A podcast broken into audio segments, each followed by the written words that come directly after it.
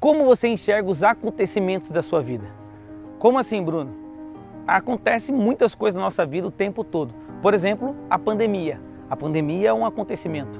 Agora você enxerga ela de maneira positiva ou de maneira negativa? Ah, Bruno, é impossível enxergar a pandemia de maneira positiva.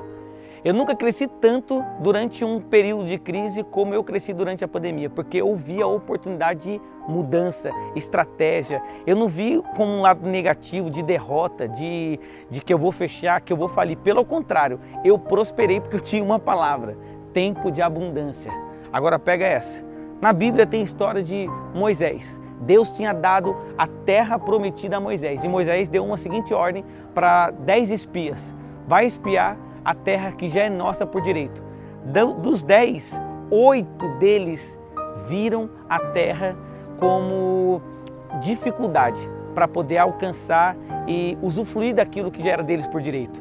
Mais dois, Josué e Caleb, viram uma terra próspera, uma terra fértil, uma terra que gerava abundância para eles e para toda a sua descendência. Tempos depois, quais foram as pessoas que pisaram nessa terra, os dois que enxergaram positividade no tempo de crise. Como é que você está enxergando o tempo de crise? De maneira negativa ou de maneira positiva? Pega essa chave.